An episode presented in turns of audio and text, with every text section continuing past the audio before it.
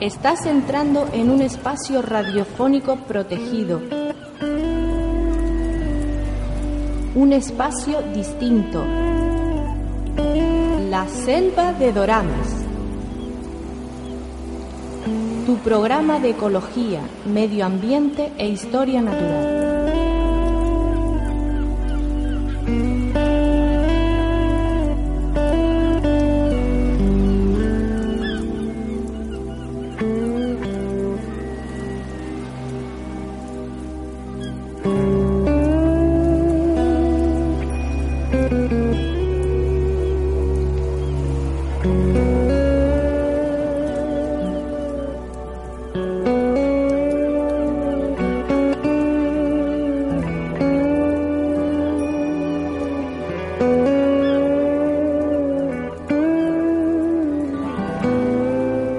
Saludos cordiales a todos los radioyentes que de nuevo se acercan a la selva de Drama, el programa de ecología, medio ambiente, defensa del patrimonio natural, del patrimonio histórico, de la sostenibilidad del colectivo Turcón, Ecologistas en Acción, emitiendo aquí desde Telde para todo lo que es el este y sureste de la isla de Gran Canaria a través de la emisora RTV eh, Sibelio. Y también, también para todo el planeta Tierra hasta donde llegue la red de redes a través de internet, a través de nuestra página web turcom.org y ese grupo que tenemos en iVoox que se llama Selva de Drama. Un saludo y bienvenidos de nuevo a la Selva de Drama.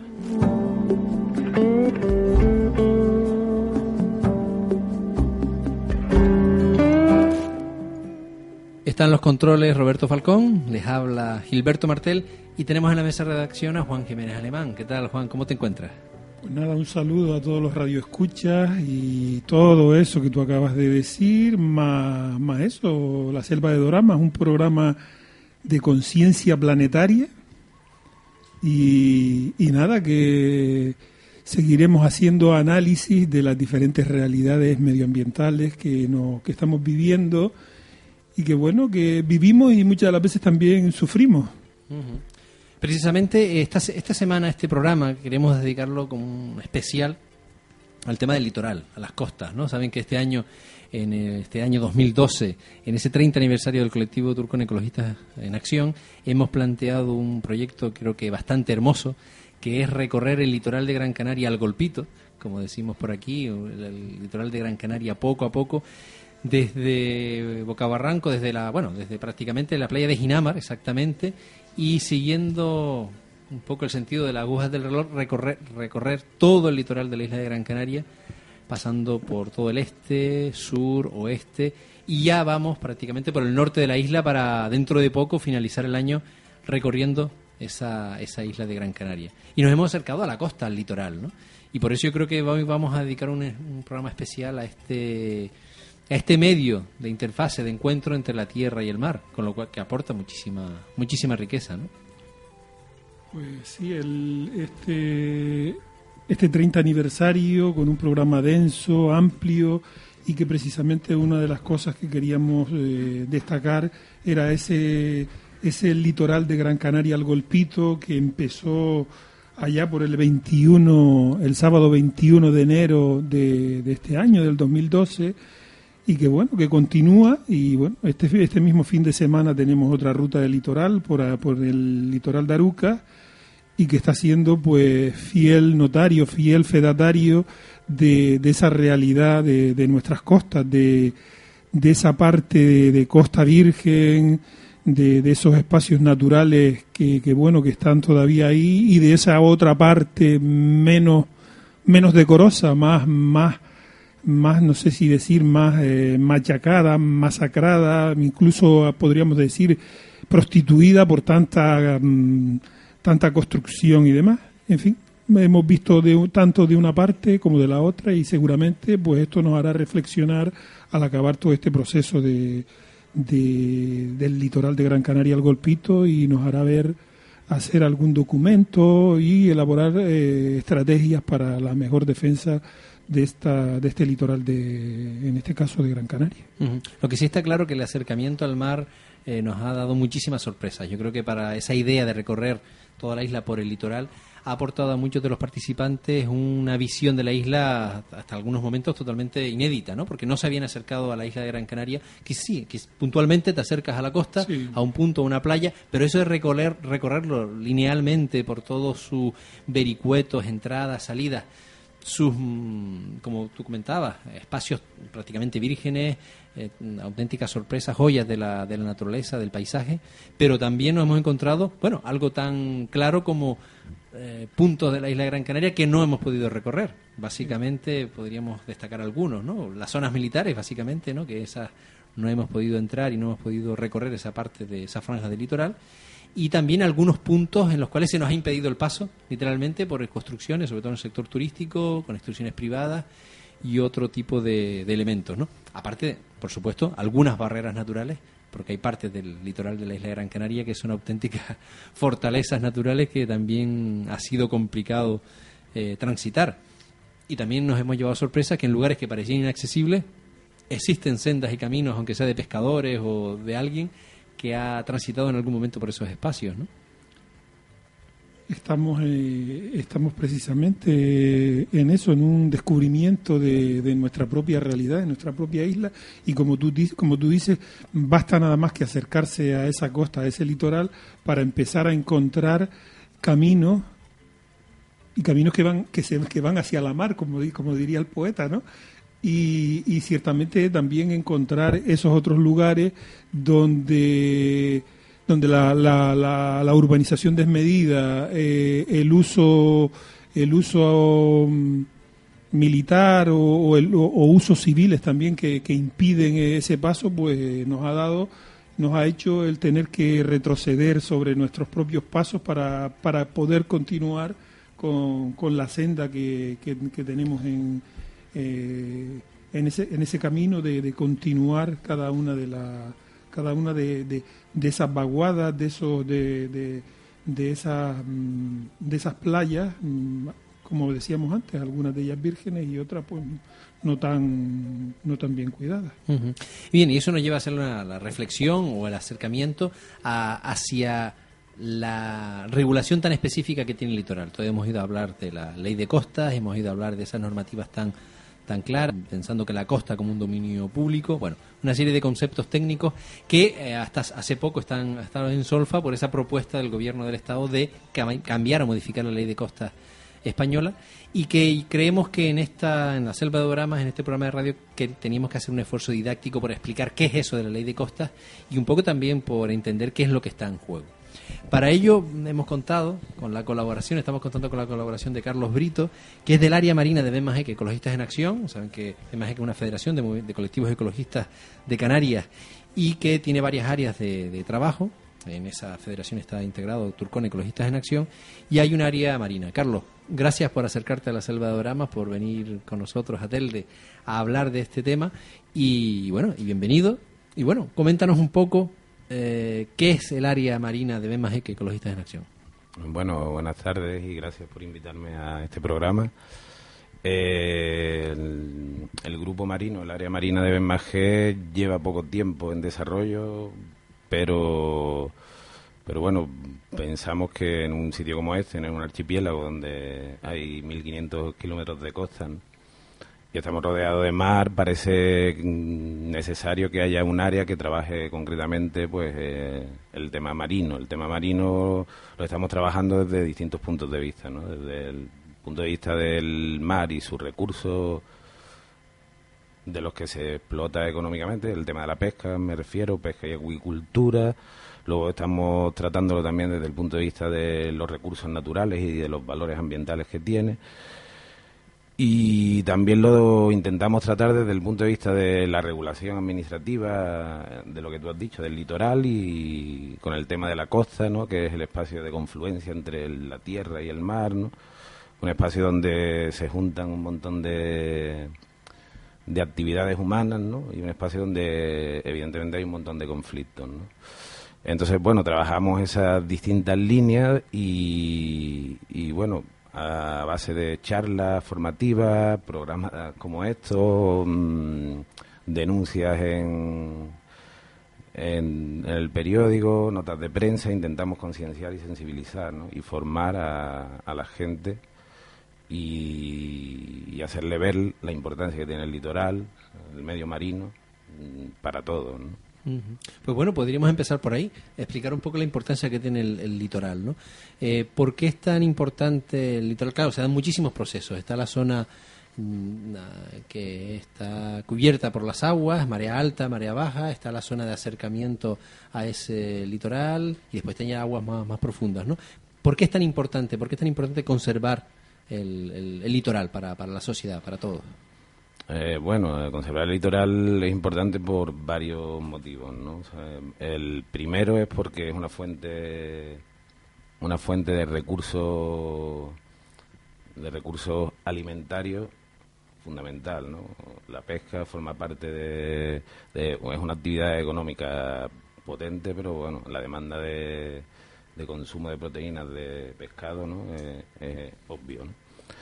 Luego también es un, es un medio que, o sea, la interfase tierra-mar, ¿no? Mm, es un medio que amortigua, que amortigua físicamente todos los efectos que tanto se producen en tierra como en mar, me estoy refiriendo, ¿no? Bueno, pues los temporales afectan a la, a la parte terrestre, que, bueno, sabes, que si no hubiera nada construido, no hubiera, no, no estuviéramos nosotros, no pasaría nada, ¿no? Pero la realidad no es esa, ¿no? Es necesario cuidarlo por eso. Y al revés, ¿no? Eh, actividades que hay en tierra, mm, pues necesitan del mar para, para ser realizadas, ¿no? Pensando en, en la misma en la misma energía, producción de energía aquí en Canarias, ¿no?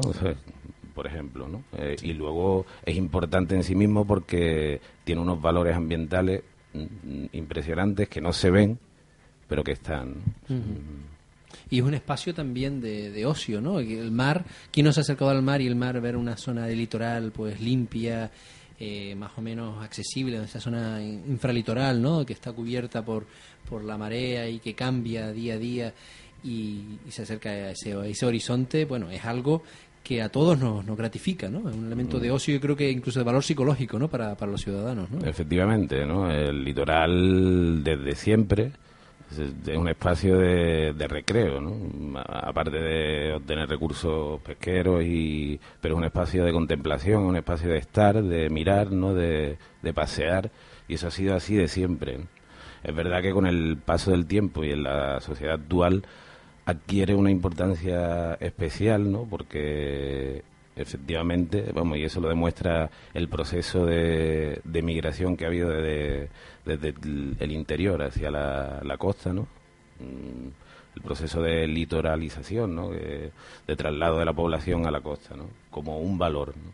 Sí, sí, sí, sin duda. Entonces, cuando ocupamos esa costa de forma inadecuada o cuando impedimos el paso a la ciudadanía en general a a una parte del litoral, de alguna forma estamos robando parte de nuestro, de nuestro patrimonio, ¿no? De, alguna forma. Estamos privatizando un espacio que debiera ser de todo. De todo. Principio. Sí, a raíz de, no sé, de lo que tú me dices, el...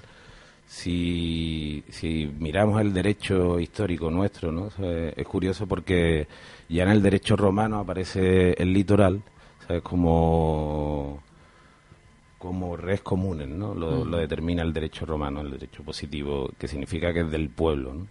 Que es del pueblo con todas las consecuencias, es decir, que siempre es del pueblo, siempre ha sido del pueblo y siempre debe ser del pueblo, en el derecho romano.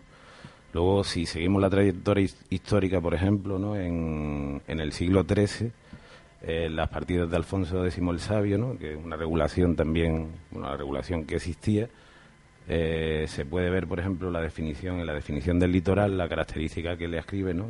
Dice literalmente, las cosas que comúnmente pertenecen a todas las criaturas que viven en este mundo son estas, el aire, el agua de lluvia, el mar y su ribera. No se puede edificar en la ribera de modo que se embargue el uso comunal de la gente. Eso en el siglo XIII. Estás hablando de Alfonso X el Sabio en el siglo XIII. Ver, repítelo por favor, porque.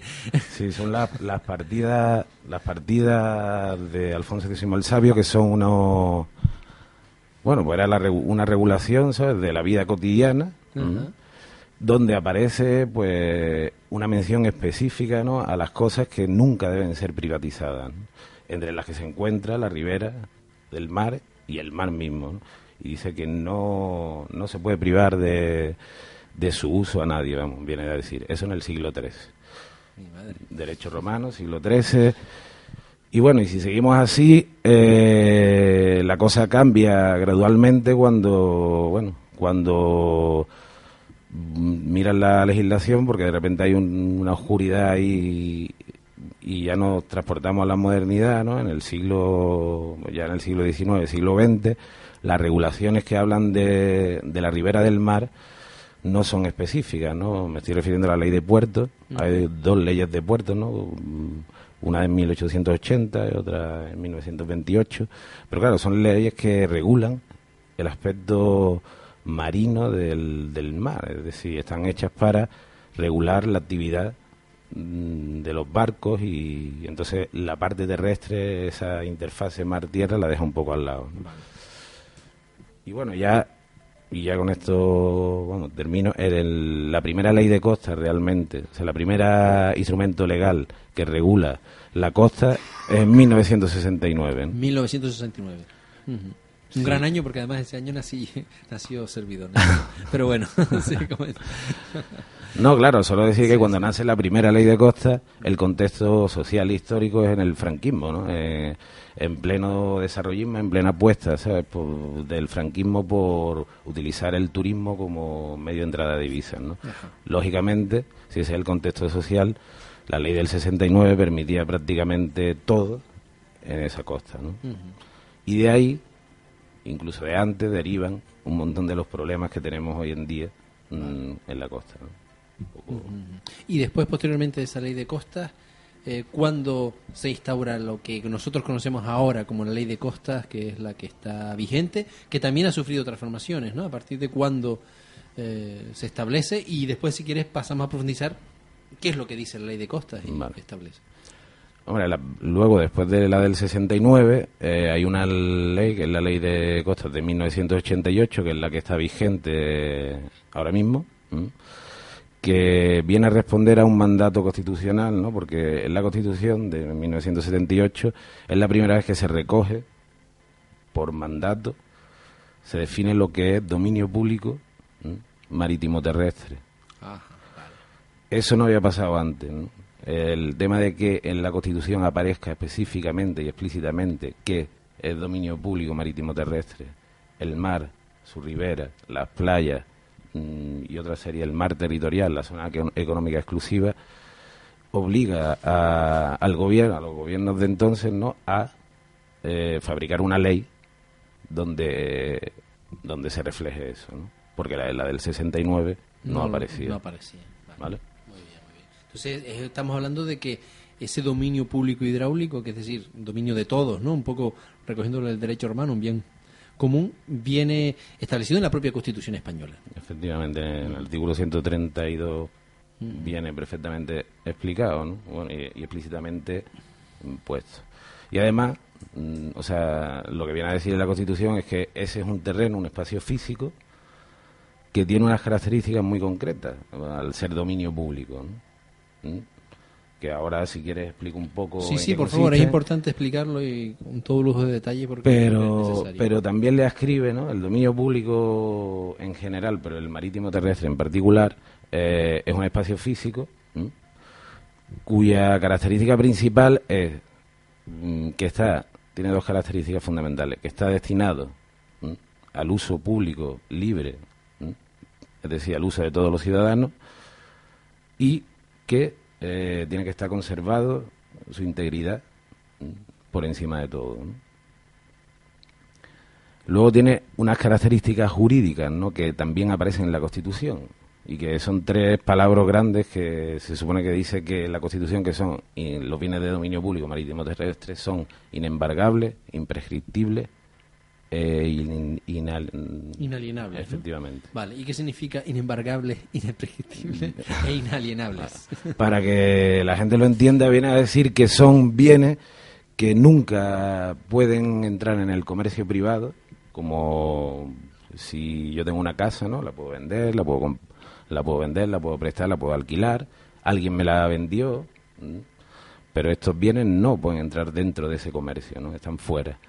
Son bienes que pertenecen, el propietario es el Estado, y son bienes que siempre, el pase, el tiempo que pase, y pase lo que pase, nadie puede ocuparlo privativamente. Es decir, nadie puede hacerse una casa, en teoría, ¿no? Eh, en, el dominio público. Nadie puede coger un trozo de dominio público y, y, apropiárselo de tal manera que no deje pasar a nadie o que te diga, mira, esto es mío y todo ese tipo de cosas. Eso significa en, la práctica esos tres palabras, ¿no? Que no que no se puede comerciar con ellos, que nadie lo puede ocupar y que nadie se puede apropiar de ellos, ¿no? bajo ningún concepto. Vale, y eso es el artículo 132 de la Constitución. 132 de la Constitución española, pues de acuerdo. Y ahora pasamos a la parte jurídica, como quien dice, ¿no? Que define un poco, que concreta, ¿no? ¿Qué es el dominio público hidráulico y el marítimo terrestre? Marítimo terrestre, perdón, el marítimo terrestre y otras servidumbres, ¿no? Efectivamente, entonces el, el, mismo artículo 132 pues hace una, una definición bueno, teniendo en cuenta que la Constitución es un artículo pequeño, no hace una definición muy exacta, pero sí enumera y además dice en todo caso, ¿no? Todo caso significa que bajo cualquier, mm, cualquier concepto eso siempre será dominio público, marítimo terrestre, natural. Habla de la ribera del mar y de las rías, ¿no? Y dentro de eso mete a la zona marítimo terrestre que es, para que la gente lo entienda, la zona intermareal, ¿no? la zona de contacto física donde baja la marea y sube la marea, ¿no? Y cuando hay temporales sube un poco más, ¿no? Las playas, que playas no, no son playas de arena, sino solo, ¿no? Sino de bolos y de bolos grandes y las dunas, las marismas, las albuferas, que aquí no hay, pero todo eso es dominio público por mandato constitucional. El mar territorial, ¿no? que sería una franja de más de 12 millas desde tierra, para simplificarlo, y luego la zona económica exclusiva, que sería más allá ¿no? de eso, ¿no? 200 millas. Todo eso se supone que es de todo y no se permite otro uso, que eso es lo importante, ¿no? y eso es lo que dice la ley de costa del 88, que los usos comunes generales, que son el estar, el pasear, el bañarse, el pescar con autorización, el contemplar las vistas, todo eso no necesita de, ningún permiso ni nada, porque se entiende que, que permite que todo el mundo lo haga.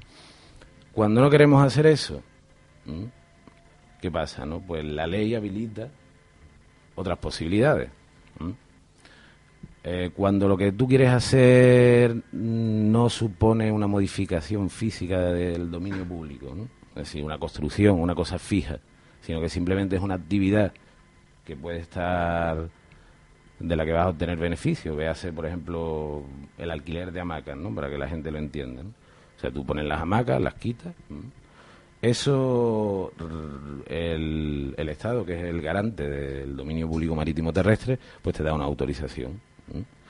Cuando tú lo que quieres hacer es una transformación física y una ocupación permanente y además una utilización privativa, o sea que excluye que los demás puedan estar, bañarse, pescar y todo eso, requiere de un otro título que te da la administración que son las concesiones. ¿no? Es un poco así, a grosso modo, lo que la ley habilita. Es decir, que sigue siendo propiedad del Estado ese espacio, pero le da una concesión a alguien que lo solicita y bueno, eso supone que lo, justifica adecuadamente. Sí. Luego la ley de los, no sé, la ley del 88, que es la vigente todavía, eh, es muy clara, ¿no? y nace en un contexto social donde ya se reconoce unos problemas muy graves en el litoral.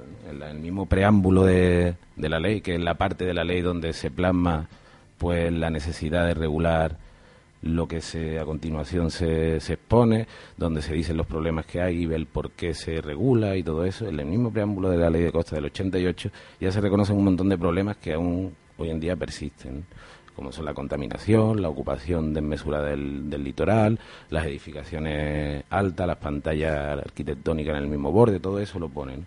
Y es clara y tajante los objetivos que tienen.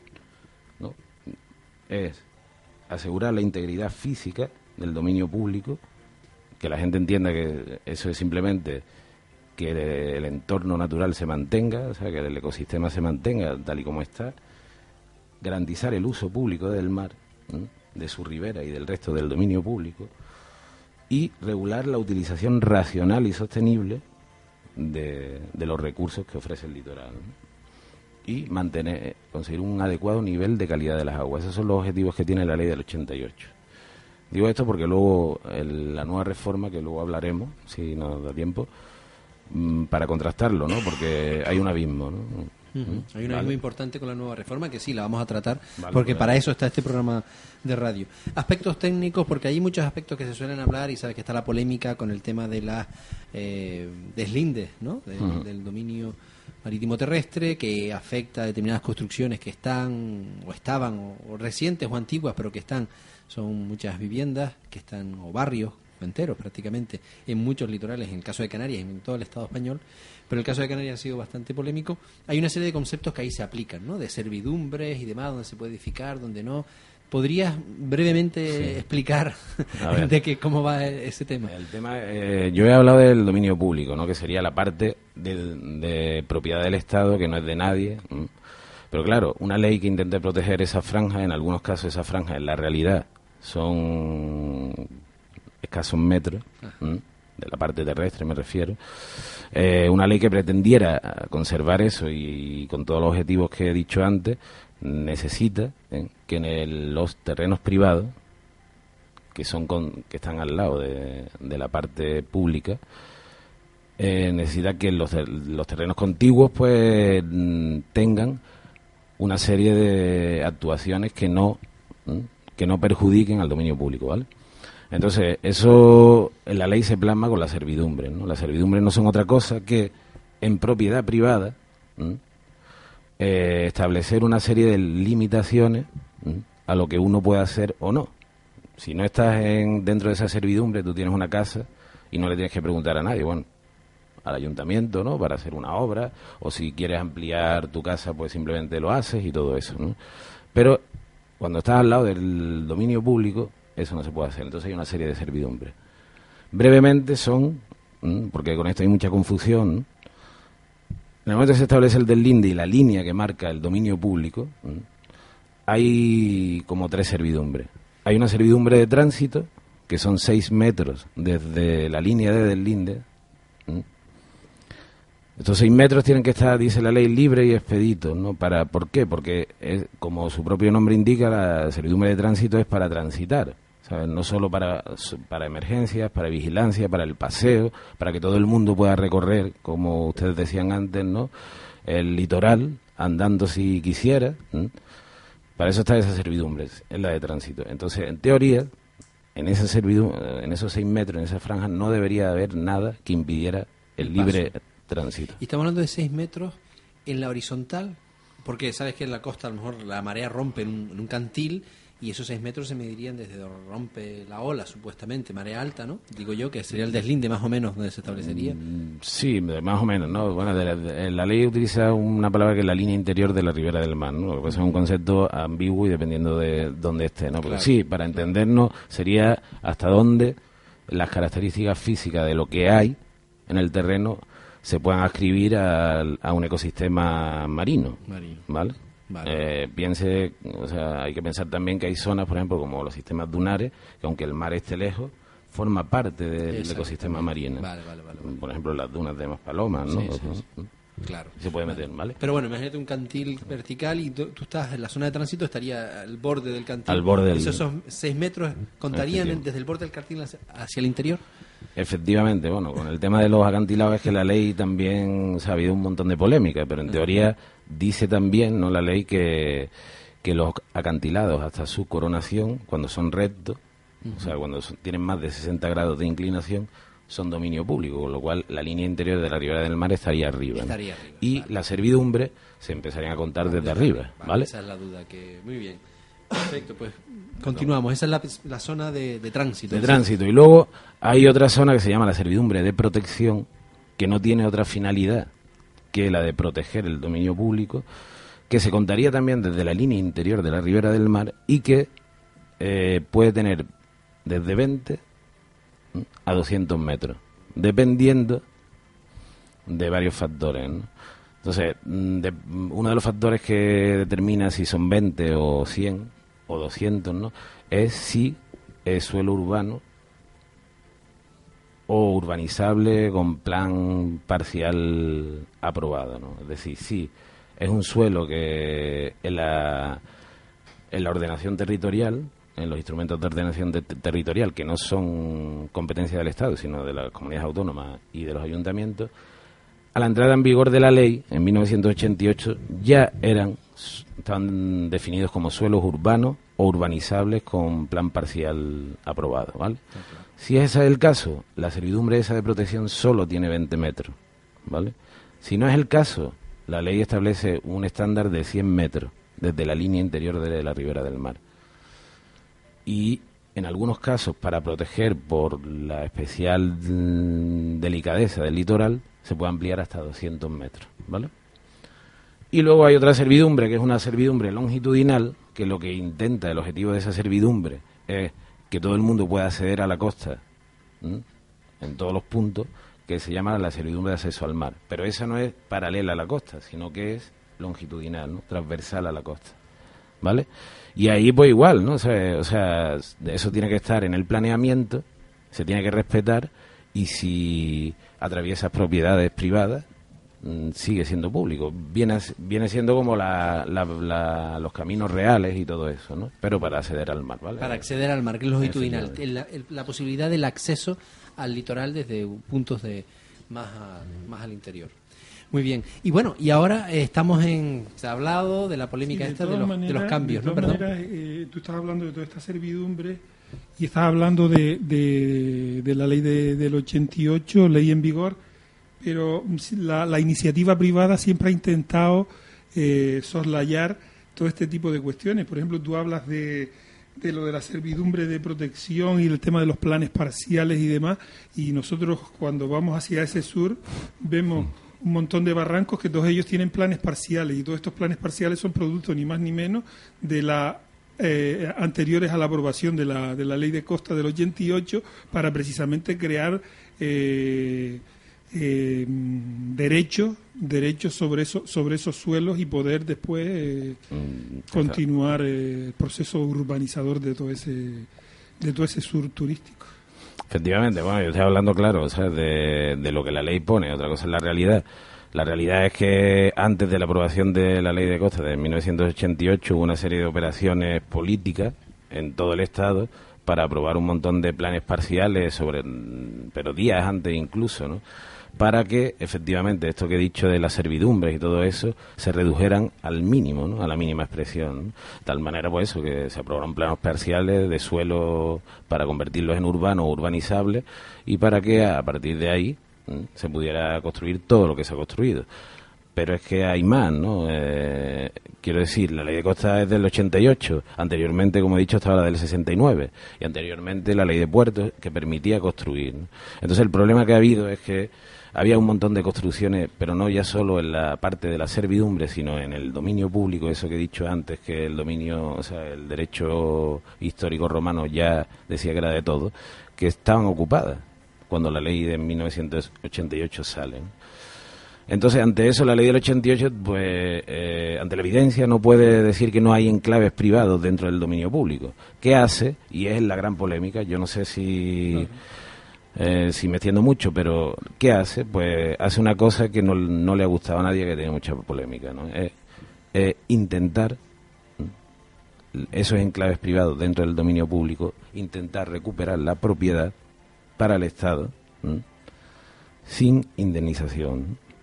En la propia Constitución también habla del derecho fundamental a tener la propiedad privada con una función social y solo puede privarse a un ciudadano de la propiedad privada con la función social por motivos de interés público, en este caso existirían, pero obliga a indemnizar. La ley de costa de 1988 se, se salta eso porque presupone que el dominio público nunca pudo ser ocupado. Muy bien, tenemos al otro lado del, del teléfono, tenemos a Natalia del área marina de Ecologistas en Acción a nivel, a nivel nacional y que, bueno, estamos tratando aquí con Carlos Brito, con Juan Jiménez, la, la ley de costas, la del 88, y vamos, y vamos a tratar también los cambios que se, han, que se están planteando desde el gobierno del Estado y queremos aquí desgranarlos y conocer también el posicionamiento de Ecologistas en Acción. Natalia, gracias por atender la llamada de, de la Selva de Drama. Hola, buenas tardes, gracias a vosotros. Eh, Natalia, explícanos primero un poco el área esta de, de, mar eh, o marina de Ecologistas en Acción, un poco a qué se dedica. Bueno, pues el área marina, al igual que el resto de áreas en las que trabajamos en Ecologistas, pues tiene una coordinación a, nivel estatal que trata pues sobre todo de, coordinar las distintas actividades de las federaciones y, ver un poco por dónde van todos y, coordinarnos en el funcionamiento y luego por otra parte se divide dentro de ese área marina, tenemos especialidades como son eh, la parte de costa, la parte de pesca, eh, biodiversidad marina eh, y fauna marina, ¿no? Entonces, bueno, pues como comentaban, cada una se trabaja una serie de temáticas. Por ejemplo, en pesca, pues trabajamos sobre todo con el tema de la política pesquera común ahora mismo. Estamos en diversas coaliciones a nivel internacional, como sean 2012 o la Saralian, que es en defensa de los tiburones. Eh, por una parte, y bueno, también intentamos trabajar mucho pues con, pescadores a nivel de pescadores locales, de cofradías, sobre todo pues, potenciándonos la, la, pesca la pesca artesanal y las artes tradicionales eh, sobre las la industriales y más impactantes. Eh, luego en, el tema de costas, pues sobre todo ahora estamos más lejos con la ley de costas, evidentemente, y bueno, pues como, como cosa así gorda que se saca de costas todos los años, y creo que hace ya 13 o 14 el informe de, banderas negras, ¿no? El informe este lo sacamos a nivel eh, a nivel nacional y luego también las federaciones sacan el suyo y en el bueno pues un poco se desgrana el, estado de la costa y las amenazas que sobre ella hay en, temas de urbanismo, de obras en costa, de, puertos, de, de vertidos, ¿no?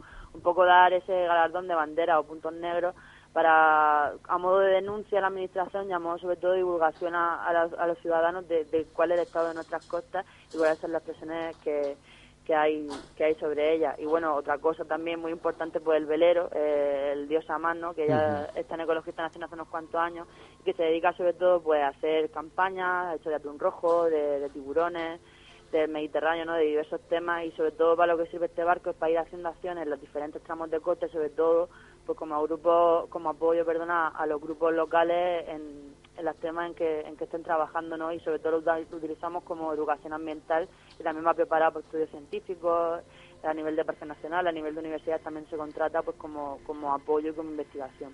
Sí, sí, sin duda, porque además lo conocemos porque ha estado aquí en, en dos ocasiones en, en Canarias, ¿no? Bien, eh, Natalia, estábamos tratando, intentando profundizar en todo el tema este de la, de la ley de costas, ¿no? De lo que es el, el deslinde marítimo terrestre, de la ley del año 1988, que es la que está en vigor, de cuáles son sus fundamentos, ¿no? De preservar ese espacio litoral, eh, de ese dominio público y esas servidumbres de forma íntegra, ¿no? Aunque haya problemas, como se estaba comentando, comentando ahora Carlos, pero hay planteamientos, una mm, apuesta por parte del gobierno del Estado de la Nación de modificar esa ley de costas, ¿no? Y qué cambios son los que se plantean y qué y qué peligros o riesgos existen para, para el medio ambiente o para el litoral en este caso. Sí, bueno, un poco por lo que estaba escuchando antes del compañero que estaba hablando antes mientras esperaba.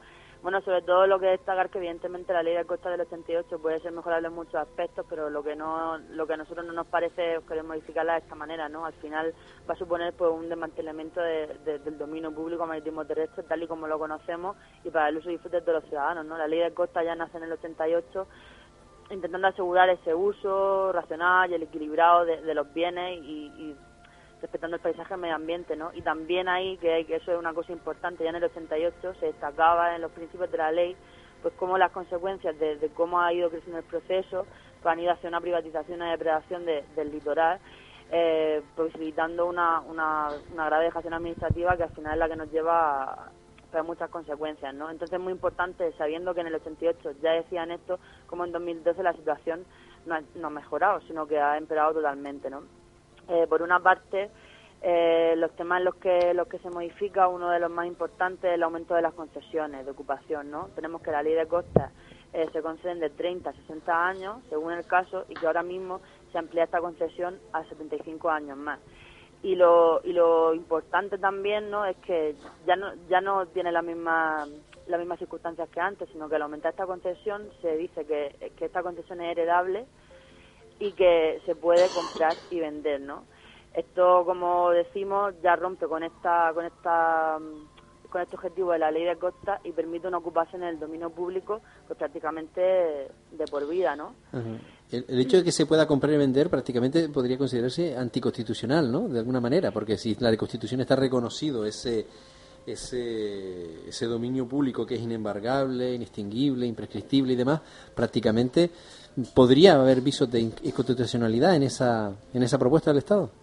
Sí, efectivamente, una de las cosas que, venimos diciendo desde Ecologista Nación, que tanto en la ley 45 de acceso al medio ambiente como en, la, en otra ley constitucional 132, creo que es, si no, si no me equivoco, viene recogido esto y, de esta manera, como bien dices, pues vemos que puede ser incluso anticonstitucional porque ya no está garantizando esto, esto que se establece, ¿no?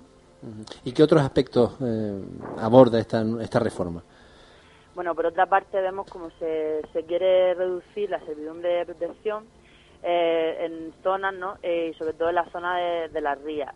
Eh, nosotros consideramos que, que, el, que, este proyecto de ley, ya que ya no es un borrador, que es un proyecto de ley, mm, le faltan muchos criterios técnicos y científicos para poder establecer realmente ese, ese cambio del linde o en otro tipo de cosas que vienen, ¿no? Ya que realmente no hace un análisis en profundidad de la costa y no olvidemos que la costa no se puede no se puede ordenar digamos eh, estudiando la zona en un punto. No es lo mismo cómo funciona el Cantábrico ni las presiones que tienen ni el Mediterráneo ni el Atlántico. Eh, eso eso por un lado no entonces no tener en cuenta el cambio climático en este caso las rías es una de las zonas que parece que, puede ser más afectada por el panel internacional de, del cambio climático entonces vemos que las consecuencias de, de de no tener en cuenta estos, este, estos efectos del cambio climático, pues puede ser muy grave tanto a nivel económico, material, personal y a nivel de medio ambiente, por supuesto. hay que recordar, sí, sí. Sí, no, continúa, sí. Hay que recordar que, que, lo que venimos pidiendo hace mucho tiempo desde Ecologista Nación, a la Dirección General de, la Sostenibilidad de la Costa y el Mar, es que hay dos documentos que son muy buenos, que es la Estrategia de Sostenibilidad de la Costa y el Plan Nacional de Adaptación al Cambio Climático, ¿no? Ambos eh, no se han desarrollado y es una pena porque sí sí sí contemplaban ese, esa retirada hacia adentro, digamos, de esos efectos que tiene el cambio climático en el fin de, no, de que no ocurran esos daños, ¿no? Sí, sí, porque hay un problema incluso de seguridad para las personas, ¿no? Personas que viven muy cerca del litoral, eh, prácticamente encima del dominio público, ante efectos de lo, del cambio climático, de las consecuencias del cambio climático, pues puede provocar problemas de seguridad, ¿no? Y catástrofes incluso en, el, en el litoral, eh, ¿no?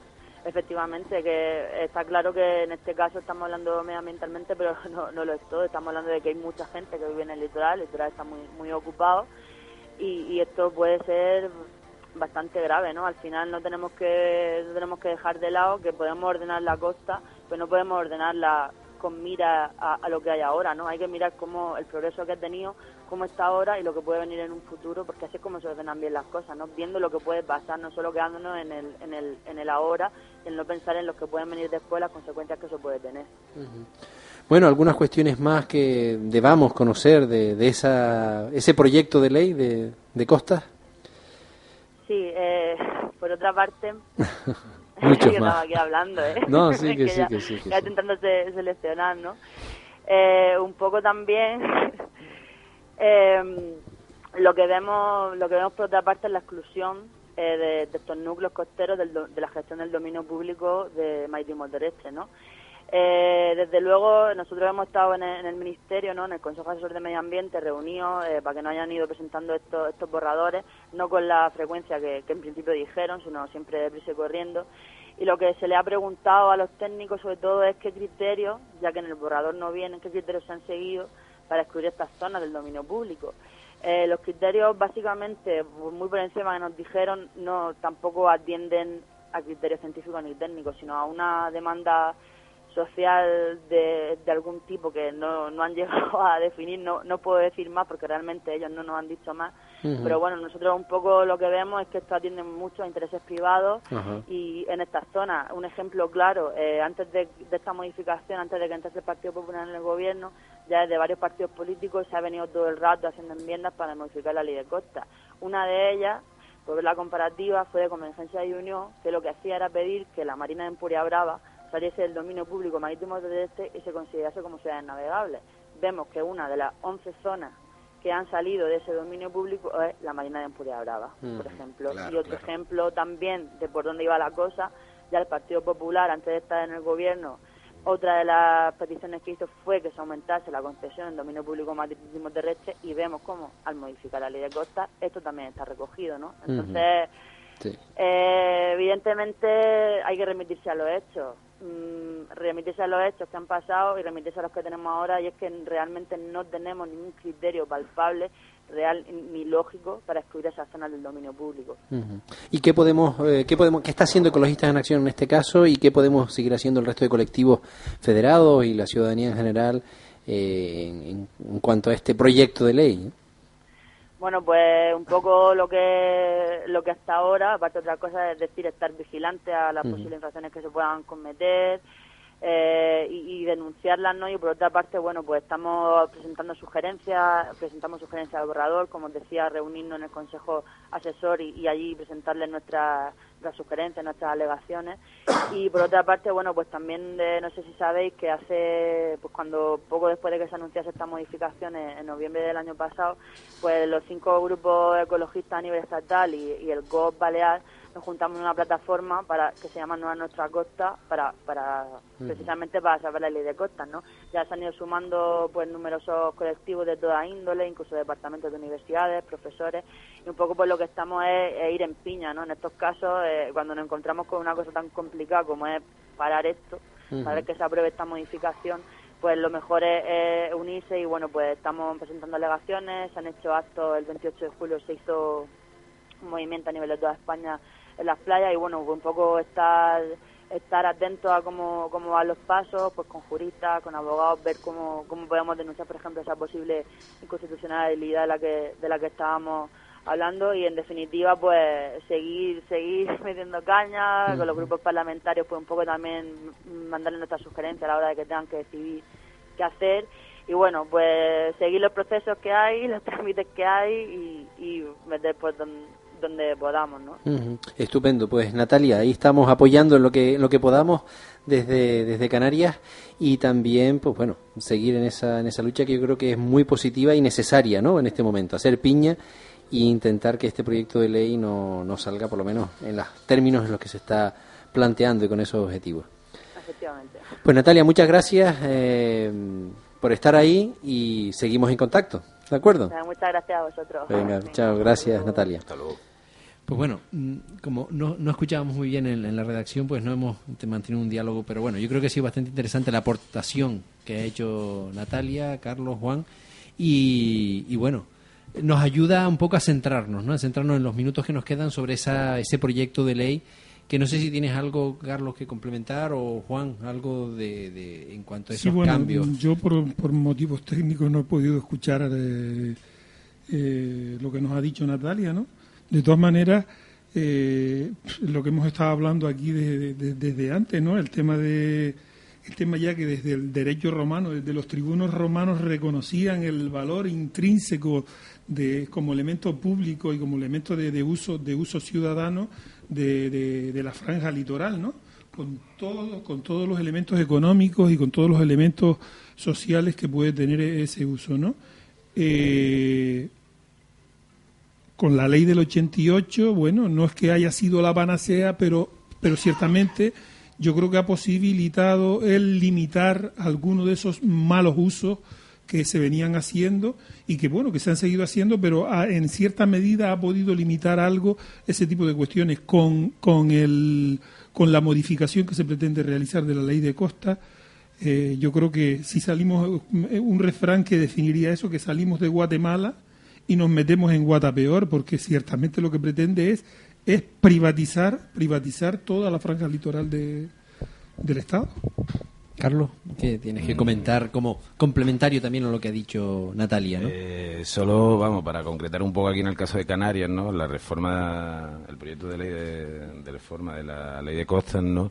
En el caso de Canarias, pues habilita es verdad que ah, hay un agravio comparativo. Si miramos los 11 núcleos esos de, que han sido excluidos por la cara mm, del dominio público, pero habilita herramientas para que núcleos que están saliendo últimamente un montón en los medios, en, la, en el periódico, como Ojos de Garza, Tufia, habilita un par de mecanismos mm, para la posible legalización. Uno de ellos es que el gobierno de Canarias establezca un catálogo de, de sitios de interés etnográfico, cultural o, arquitectónico o pintoresco y que a través de eso, pues la, la, reforma de la ley va a posibilitar que, que eso no que tengan la propiedad, pero no se van a demoler, sino que se va a tratar igual que en otros casos que ya se está tratando en esta ley, ¿no? que es quitarle la propiedad, pero darle una concesión, en este caso, porque antes era de 30 años, en este caso será de 75 años. ¿no? 75 años es casi una generación, ¿no? ¿Sabes que, bueno, y además se le va a posibilitar venderlo y todo eso. Ese es uno de los mecanismos. Y el otro mecanismo es la reducción de la servidumbre de protección, que en la mayoría de los casos en estos sitios, como son suelos no urbanizables, mm, pues habilita la posibilidad de que también el gobierno autonómico demuestre que eso era suelo urbano consolidado independientemente del planeamiento antes de la ley de costa del 88 y que por tanto como era suelo urbano, la servidumbre de protección no es de 100, sino de 20. Con lo cual eso excluiría automáticamente, bueno, automáticamente no, mediante el, procedimiento administrativo pertinente, excluiría un montón de viviendas de esa zona de protección del, del litoral. Eso eh, está en el proyecto de ley, ¿no? Y a eso hizo, cuando estuvo aquí hace poco el director general de Sostenibilidad de la Costa y del Mar, Pablo Saavedra, hizo mención específica, ¿no? En a esos mecanismos, ¿no? Pero es el gobierno de Canarias el que tiene que ponerse en marcha para, para posibilitar eso, ¿vale? Vale, vale, de acuerdo.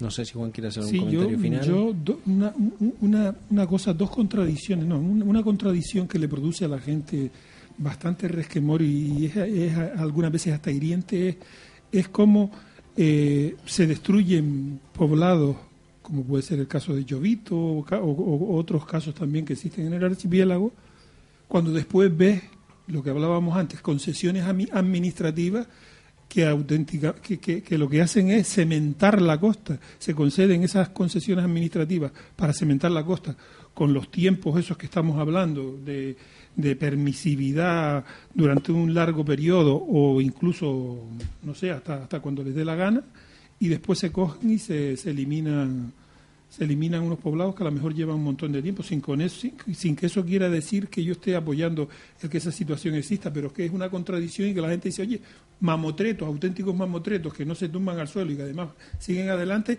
y en ese mismo proceso, en ese mismo tiempo y espacio, eh, se están eliminando otro tipo de construcciones. Y otra cosa, de las, las pasiones que, que, puede producir este tema del litoral es el, la famosa serie de las riberas de la mar oceana que estuvo que, que eh, serie de televisión serie de televisión española que estuvo mm, mm, censurada prohibido durante un periodo determinado por, por la por, por lo por lo que decía este este programa y se, se eliminó de la programación hasta que llegó un momento en que, que, ya no se podía seguir manteniendo y se, se, puso. En estos momentos se puede conseguir incluso los 12 capítulos en, Internet.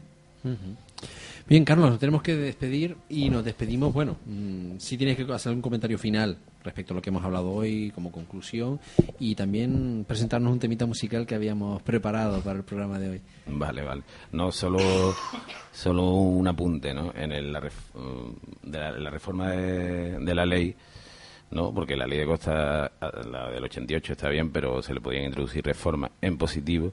Y una de las reformas en positivo que creo que se ha perdido la oportunidad, aparte del plan, o sea, del panel este de adaptación que ha nombrado Natalia al cambio climático, una serie de medidas para evitar catástrofes posteriores, es con el tema de la participación en un, Estado democrático donde estamos, ¿no? quizás las demarcaciones de costa, que son los órganos provinciales de la Administración Central en el territorio, son las entidades más oscuras y más opacas en la gestión administrativa. Hubiera sido bueno y muy bueno que se hubieran arbitrado medidas dentro del proyecto de ley ¿sabes? para fomentar la participación ciudadana y el control ciudadano, para evitar precisamente lo que decía Juan, y es que la Administración tiene un grado de arbitrariedad pequeño, pero lo tiene, para dar concesiones. Y es ahí, es por esa vía donde se ha producido la mayor privatización encubierta del litoral, en las concesiones administrativas que ha dado la propia Administración. Hubiera estado bien que se hubieran formado órganos colegiados, con órganos de consulta locales, órganos intermedios para fomentar el debate público y evitar la arbitrariedad que efectivamente ¿no? muy interesante la verdad que es una aportación interesante que, que a veces nosotros mm, nos pasa desapercibida ¿no? Eh, y yo creo que es interesante destacarla. Pues bien nos despedimos hasta la próxima ocasión en que estemos aquí en la, en la selva de Orama con un nuevo tema y, bueno, nada. presentarnos ese tema musical, a ver si nos da tiempo de escucharlo un poquito. Pues nada, yo quiero despedirme con, con un tema que me gusta, que es de un grupo andaluz de donde soy, que se llama Tabletón, mm. que además el, el cantante murió hace poco, pero un grupo de rock de los 70 andaluz, ¿no? Que se llama eso, Tabletón, ya lo he dicho. Y el tema se llama La parte chunga de nosotros mismos. Muy bien. Pues nada, nos, nos despedimos con Tabletón y con la parte chunga de nosotros mismos, Juan. Hasta la próxima semana y esta es la parte buena de, nosotros mismos. Exactamente, sí señor. Hasta la próxima.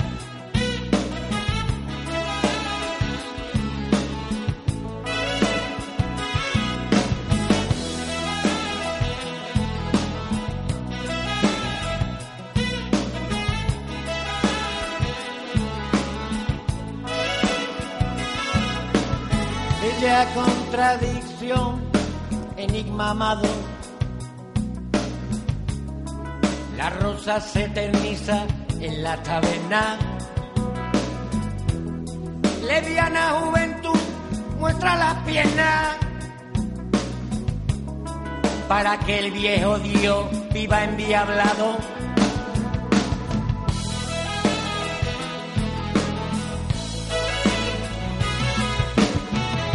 y a fuerza de ternura y de botella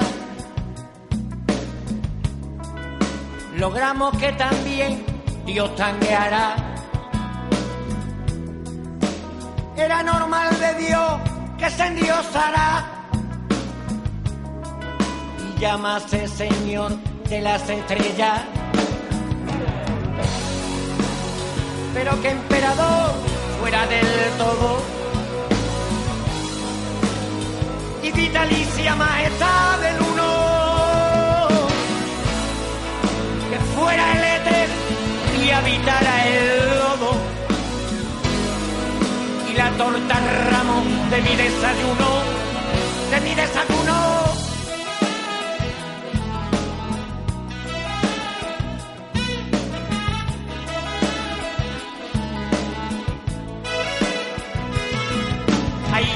Por Dios y un poco de respeto. Y aquel día perdimos la paciencia.